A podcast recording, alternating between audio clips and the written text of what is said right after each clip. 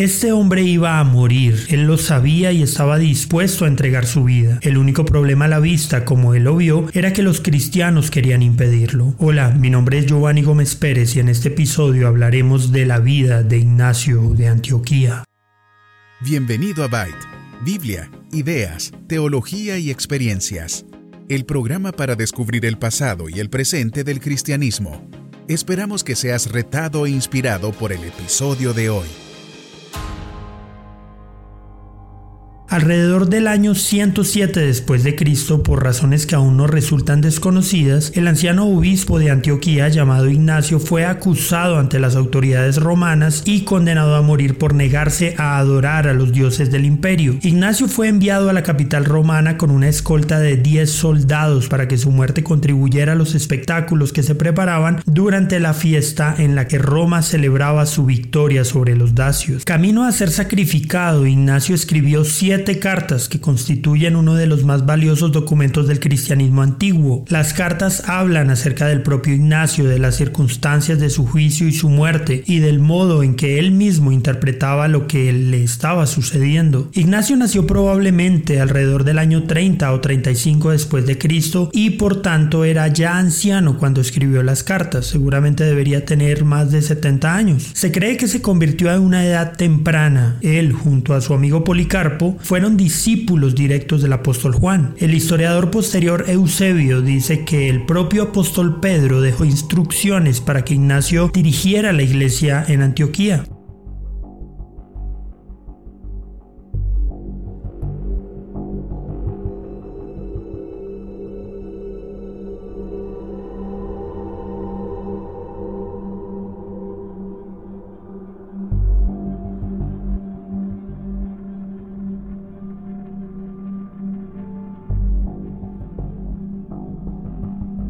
En sus cartas, él mismo mencionó repetidamente que llevaba el sobrenombre de el portador de Dios, lo cual es indicio del respeto del que gozaba en la comunidad cristiana. De hecho, surgió una leyenda según la cual Ignacio fue el niño a quien Jesús tomó y colocó en medio de quienes le rodeaban en el pasaje de Mateo 18. Aunque si realmente nació en el año 35, esta teoría puede ser insostenible. Pero más allá de la leyenda, lo que sí sabemos con certeza es que a principios del siglo II Ignacio gozaba de gran autoridad en toda la iglesia cristiana, pues era el segundo obispo de una de las más antiguas e influyentes comunidades cristianas, la iglesia de Antioquía, la misma iglesia desde la que Pablo y Bernabé emprendieron sus viajes misioneros. Muy poco sabemos acerca del arresto de Ignacio, ni de quienes le acusaron, ni de su juicio. La información que ha llegado hasta nosotros es lo que el propio Ignacio nos dice o nos da a entender en sus cartas. El contexto es que al parecer había en la iglesia de Antioquía varias facciones y algunas habían llegado a tales extremos en sus doctrinas que el anciano obispo se había opuesto a ellas con mucha pasión. Es posible que su acusación ante los tribunales haya resultado de esas controversias, pero también es posible que algún pagano, en vista de la admiración que recibía el viejo obispo, haya decidido llevarle ante los tribunales. En todo caso, por una u otra razón, Ignacio fue detenido, juzgado y condenado a morir en Roma. Viajando hacia Roma, Ignacio y los soldados que lo custodiaban pasaron por Asia Menor. A su paso, muchos cristianos de la región vinieron a verle. Ignacio pudo recibirles y conversar con ellos en varias ocasiones. Tenía además un escribano, también cristiano, que redactaba las cartas que Ignacio le dictaba. Tal vez te preguntes cómo un preso que va a ser condenado a muerte podía tener un escribano y reunirse con personas mientras iba a ser asesinado. Debemos tener en cuenta que en esa época no existía una persecución general contra los cristianos en todo el imperio, sino que solo se condenaba a quienes alguien acusaba. Por tanto, todas estas personas procedentes de diversas iglesias podían visitar casi sin restricciones a quienes habían sido condenados a morir por el mismo delito que ellos practicaban. Las siete cartas de Ignacio son en su mayor parte el resultado de esas visitas. Desde la ciudad de Magnesia habían venido los obispos Damas, dos presbíteros y un diácono. De la ciudad de Trales había venido el obispo Polibio y Éfeso había enviado a una delegación numerosa encabezada por el obispo Onésimo, que algunos han señalado como el Onésimo de la carta a Filemón. Ignacio denunció en sus cartas la división como el comienzo del mal. El obispo participó en varios debates con tenacidad. A la iglesia de Magnesia, cerca de Éfeso, escribió mordazmente a los ebionitas que exigían el mantenimiento de la ley judía. Al respecto dijo,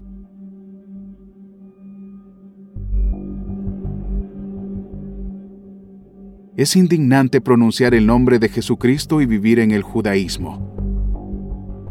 También lanzó ataques similares contra los docetistas, quienes creían que Cristo solo tenía apariencia de humano. Sobre esto dijo, Cualquiera que creyera semejante tontería de que Cristo solo parecía sufrir, no podía llamarse realmente un mártir. A cada una de estas iglesias, Ignacio le escribió una carta desde Esmirna. Más tarde, desde Troas, escribió otras tres cartas, una a la iglesia de Esmirna, otra a su amigo Policarpo y otra a la iglesia de Filadelfia.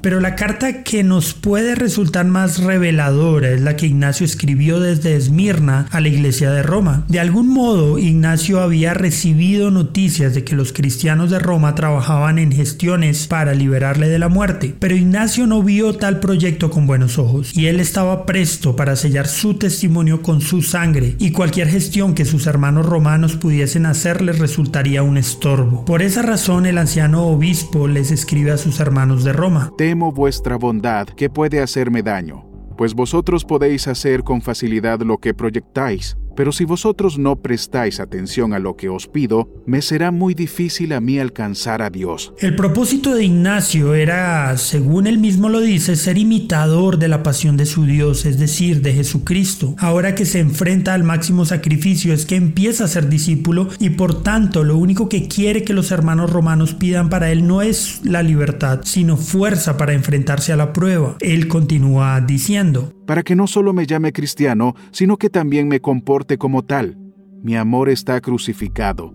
No me gusta ya la comida corruptible, sino que quiero el pan de Dios, que es la carne de Jesucristo, y su sangre quiero beber, que es bebida imperecedera, porque cuando yo sufra, seré libre en Jesucristo, y con Él resucitaré en libertad.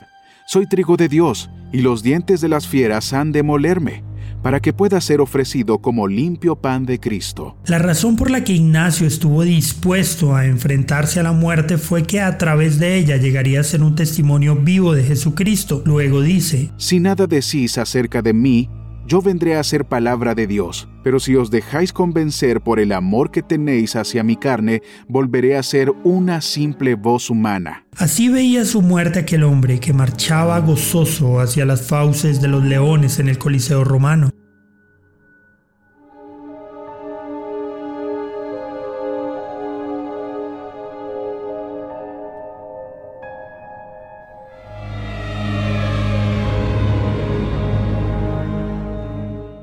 Poco tiempo después, Policarpo de Esmirna escribió a los filipenses pidiendo noticias acerca de lo que había sucedido con Ignacio. No sabemos a ciencia cierta qué le respondieron sus hermanos de Filipos, aunque todo parece indicar que Ignacio murió como esperaba poco después de su llegada a Roma. La meta final de Ignacio era imitar en todo a Jesucristo, incluso en su muerte inocente. Los detalles de la muerte de Ignacio se pierden en la historia, pero no su deseo de que su vida cuente para algo. Ahora comienzo a ser discípulo.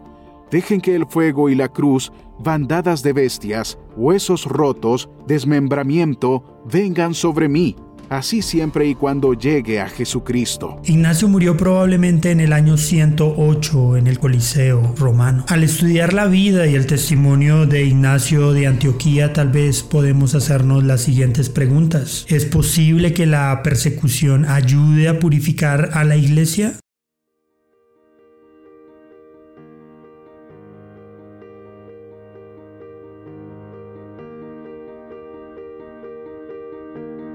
Gracias por escuchar este episodio. Esperamos que haya sido de bendición para tu vida. Este programa se emite con el propósito de exaltar a nuestro Salvador Jesucristo, quien en su gracia nos ha provisto todo lo necesario para hacerlo posible.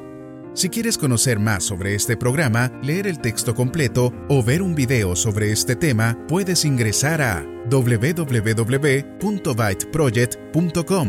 También puedes seguirnos en nuestras redes sociales, YouTube, Instagram o Facebook como Byte Project. No olvides suscribirte para no perderte ninguno de nuestros contenidos. Hasta el próximo episodio.